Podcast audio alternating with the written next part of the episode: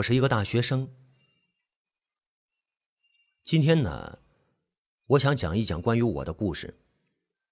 首先，我要说，最近我遇上了两件怪事。第一件事，跟我与人合租的出租屋有关。这间出租屋一共有三个房间，我住其中一间。另外两间呢，一间有人住，一间是空的。有人住的那间屋子，白天通常不开门。据我了解，里面住了一个女孩，我们素未谋面，她很安静，只是偶尔能听见她看电视的声音。空房间的门总是处于关闭状态，我经常能听见从房间里传来的敲门声。对你没有听错，敲门声，敲门声的确是从那个空房间里面传出来。白天敲击声不紧不慢，到了夜里，敲击声就会变得急促起来，像是有人被关在房间里，并急切的想被放出来。听到这种声音，我总会感觉到心烦意乱。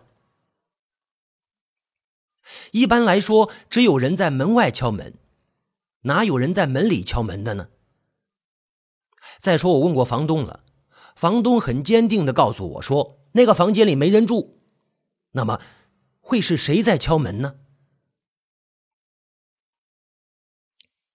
空房间里会是谁在敲门呢？这件怪事成为我心头的一个疙瘩。然而，另一件怪事更让我感觉到毛骨悚然。这段时间里面，我的微信通讯录里莫名其妙多了一个人，这个人的名字叫徐丽。微信里这个叫徐丽的好友总是说一些奇奇怪怪的话，那些话直叫我头皮发麻。比如，今天收到朋友送给我的花圈，那些花圈好美啊。有红的，有绿的，而且扎花圈用的纸质量可好了。今天的晚饭没有昨晚的好吃。昨晚我吃的是冷水泡饭，饭里有烧鹅，有菜心。今天的晚饭却只有两根白蜡烛而已。什么样的人会收到别人送的纸扎花圈？什么样的人晚饭是水饭和蜡烛？答案是没有人，鬼才会收到花圈，鬼才会吃水饭和蜡烛。难道我的微信里加了一个鬼友？我不知道，我只是默默的倾听他的诉说，很少回应他的信息。此外呢，微信里这个徐丽还经常在朋友圈里发一些古怪的图片，图片里漆黑一片，什么也看不见。这些图片搭配的文字是：“我的室友。”这个徐丽有点怪，但是我始终没有屏蔽他的信息，也一直观察着他的动态，而且我知道我必须这么做，因为了解与他相关的一切对我来说很重要。原因是什么？我目前还不想说。他对我很重要。忘了说了，我身体不太好，所以休息时间呢不太喜欢出门。最大的爱好就是上网。我给自己起了一个普通的网名，叫蜜儿。我的原则是绝不告诉网友我的真名。半个月前，我在网上认识了一个女孩，那个女孩的网名很可爱，叫喵喵兔。随着交流的深入呢。我了解到，喵喵兔和我一样，也是一个在这座城市里念书的大学生，而且我俩都不愿意住校，都住在校外的出租屋里。我跟这个网友喵喵兔呢，互相留了电话号码。这个周末我们还通了电话。喵喵兔问我住哪儿，我把自己的详细住址告诉他。喵喵兔的反应很大。蜜儿，你知道吗？你住的那间出租屋里死过人，怎么回事啊？半年前有个叫徐丽的女孩在你所住的那间出租屋里自杀了，这事儿还上过新闻呢，闹得沸沸扬扬的。你怎么会租这种房子住呢？喵喵兔的口气很严肃，不像是在开玩笑。我一听到徐丽这个名字，头皮都要炸开了，脑子里立刻联想到隔壁房间里传出来的敲门声。恍恍惚惚的挂掉了喵喵兔的电话，手机提示收到微信的新信息，打开微信一看，我的神经绷得更紧了，是我的微信好友徐丽发来的微信。我要告诉你一件事，我发现有个十分凶残的女孩，她名字也叫徐丽，她就和你租住在同一间出租屋里，那女孩是恶灵转世。他生性残暴，你的处境十分危险。又是徐丽，微信里的女孩名叫徐丽，死在这间出租屋里的女孩也叫徐丽，跟我同住的那个白天不出门的女孩也叫徐丽。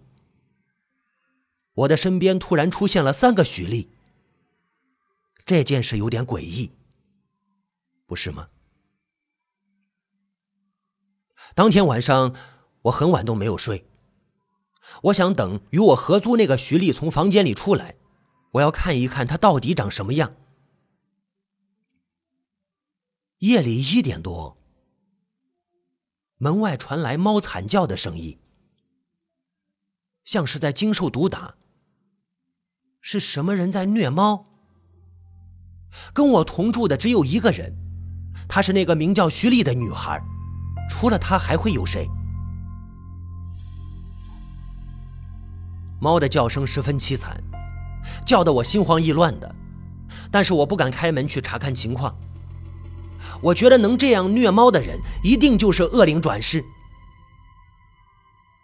恶灵转世，微信上的徐丽他没有骗我。我把头埋在枕头里，渐渐的，猫的声音越来越小。又过了许久，门外归于平静。我鼓起勇气打开了房门，呃。厨房的灯亮着，看来我的室友徐丽正在厨房里待着。我走到徐丽身边，初次搭讪，找不到开场白，恰巧看见徐丽正在煮汤，于是我问她：“你在煮什么汤啊？”“我在煮猫，这只猫挣扎的太厉害了，你看汤溅的到处都是，烦死了。”徐丽的话音一落，我就看到一个猫头在沸水里沸腾。他说：“猫挣扎的太厉害，莫莫莫莫非他把一只活猫硬生生的按进了沸水里？”我吓得步步后退，他却很自然的转过身来对我一笑：“你好，我叫徐丽，你呢？”我我没有回答他的话，转身迅速回房，并将房门死死的锁上了。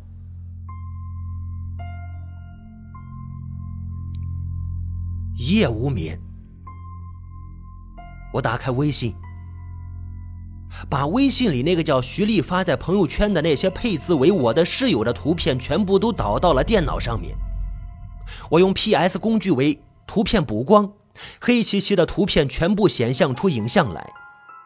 图片上的人就是我，而且都是我熟睡时的模样。从拍摄的角度来看，拍摄者应该是站在我的床边，俯视着我。微信徐丽的室友就是我。我的目光不仅落在房门上，每天晚上睡觉，我都把门牢牢的反锁住，怎么可能有人进得来？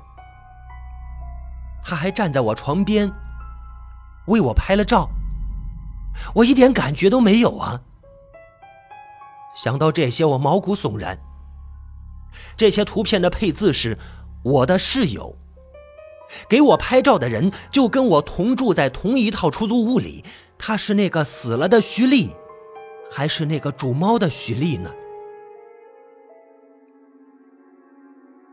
接着，微信里徐丽跟我说过的那些莫名其妙的话，就像电影里的字幕一样，在我的脑海里面回放。我不禁一阵哆嗦。最终，我做出了一个决定，约微信徐丽见一面。我和微信里的好友徐丽约定了见面的时间，我约她第二天晚上八点在出租屋相见。白天我没有去上课，躺在出租屋里半睡半醒，迷迷糊糊的过了一天。晚上七点半，我做好了见面的准备，眼看着手机上的时间一点一点的改变，情绪越来越紧张。没想到的是，七点五十五分的时候，忽然停电了。八点整，出租屋的大门被人打开，进来一个人。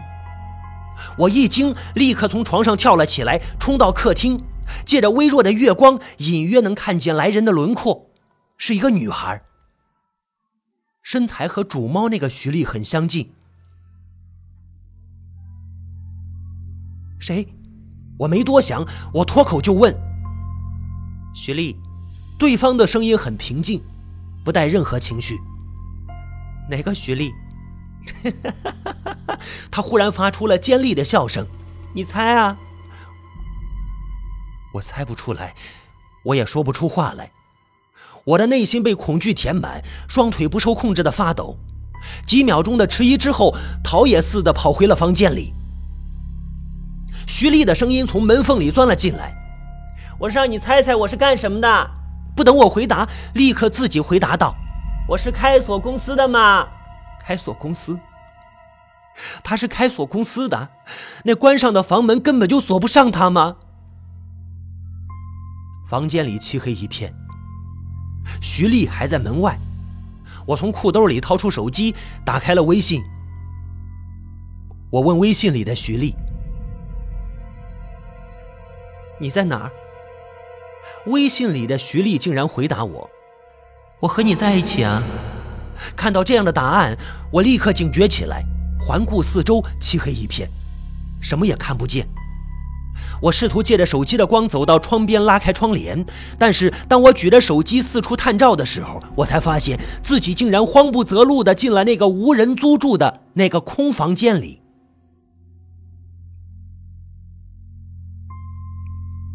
整个房间空空荡荡，什么也没有。仔细一看，我发现墙边竟然站着一个人。一股莫名的恐惧感爬上我的心头，直觉告诉我，当我看到那个人的面孔时，我会被更深的恐惧击中。但若是不去弄清楚那个人是谁，我就永远逃不出恐惧的阴影。我慢慢的走近那个人，直到与他面对面。我举起手机，把他放在那个人的脸面前，我看到他的脸。啊那一瞬间，我几乎惊叫起来。我看到的是我自己的脸。啊啊啊！随后，我便不省人事了。我醒过来的时候，我发现自己在医院里。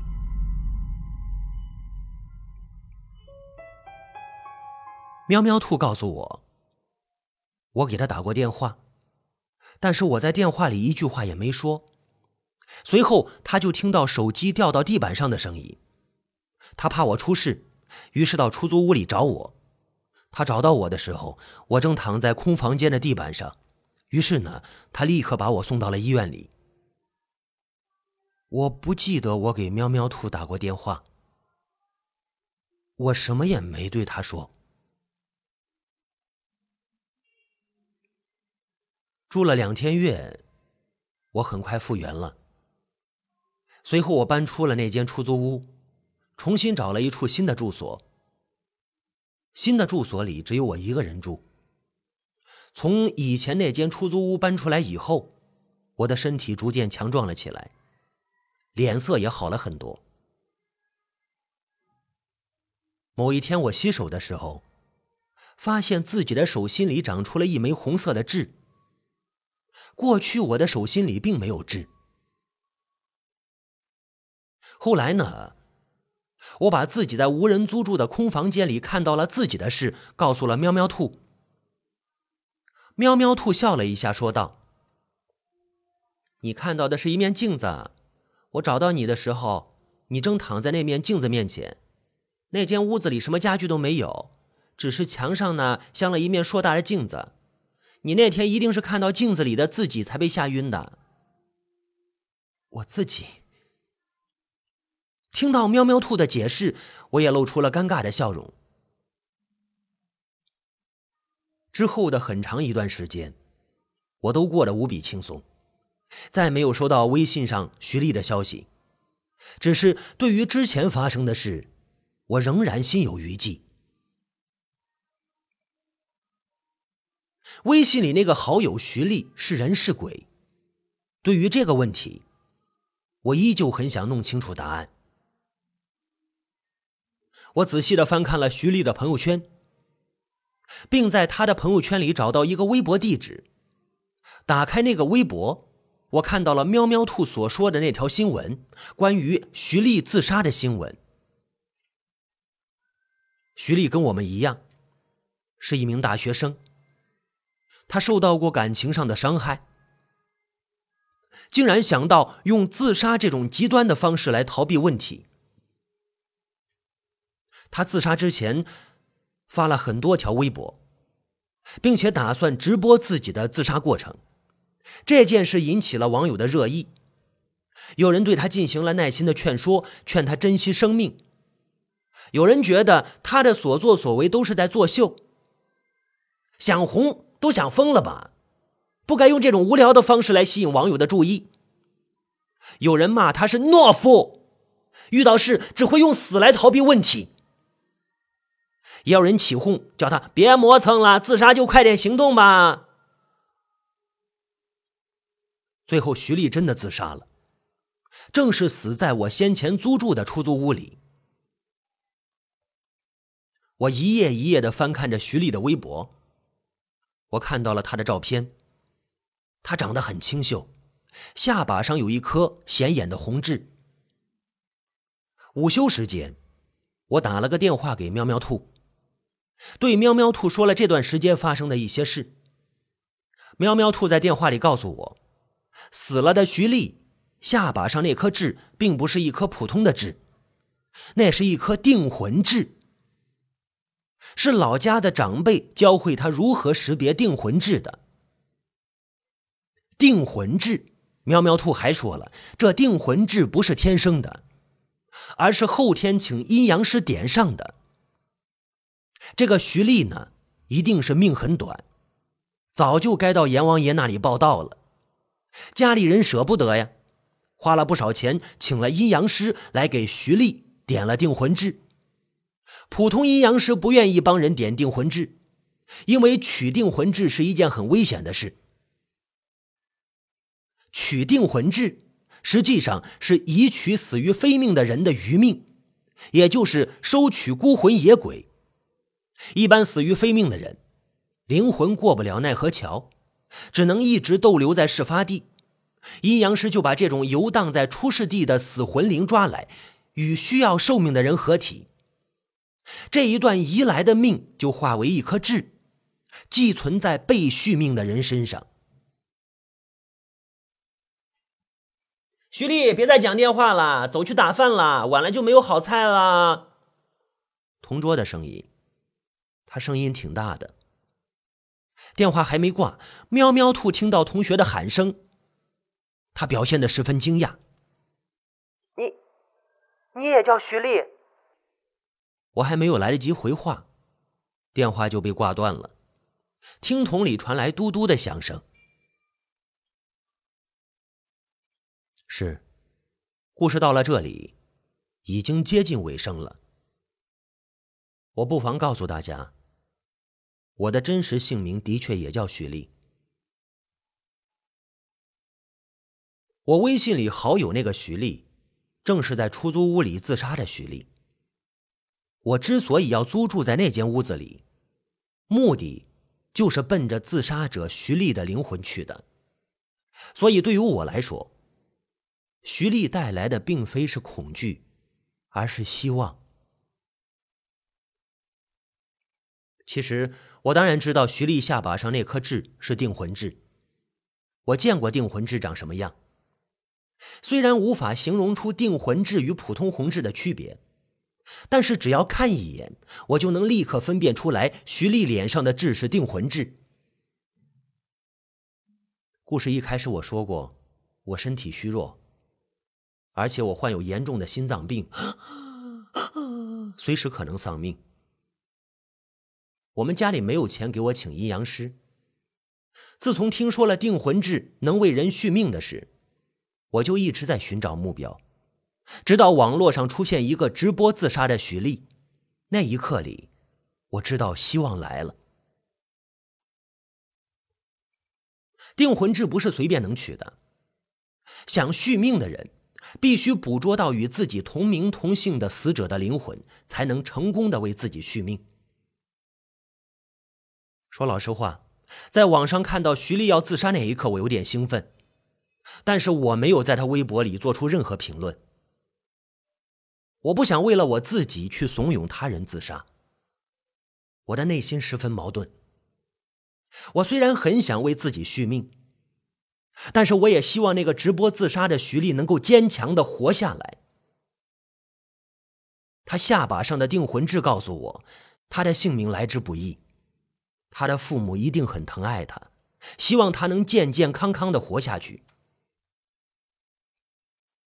可是。徐丽的微博里有一个人极力的鼓动徐丽自杀，后来我查到那个人的名字也叫徐丽。我猜测鼓动他的徐丽很可能目的也是为了得到他的灵魂。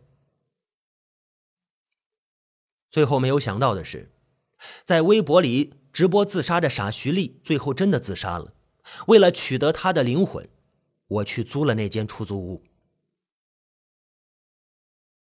死了的徐丽恨透了鼓动他自杀的人，于是他在微信里告诉我，跟我同住的徐丽是恶灵转世。他说的没错，普通人又怎么会劝别人自杀呢？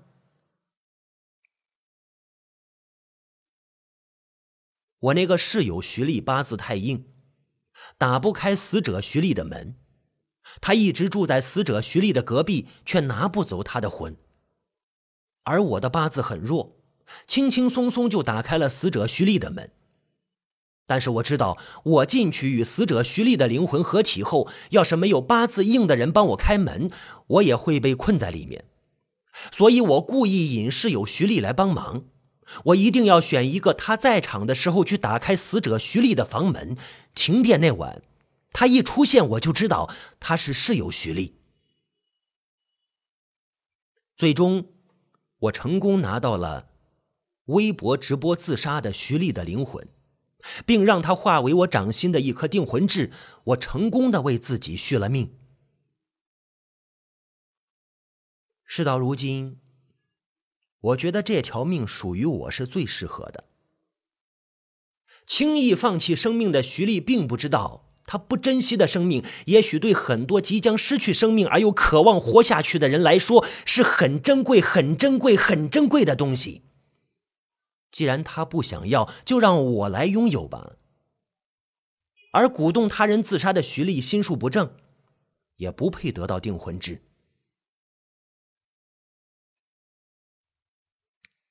低头看了看手心里的定魂痣，我想。我一定会珍惜生命，好好的活下去。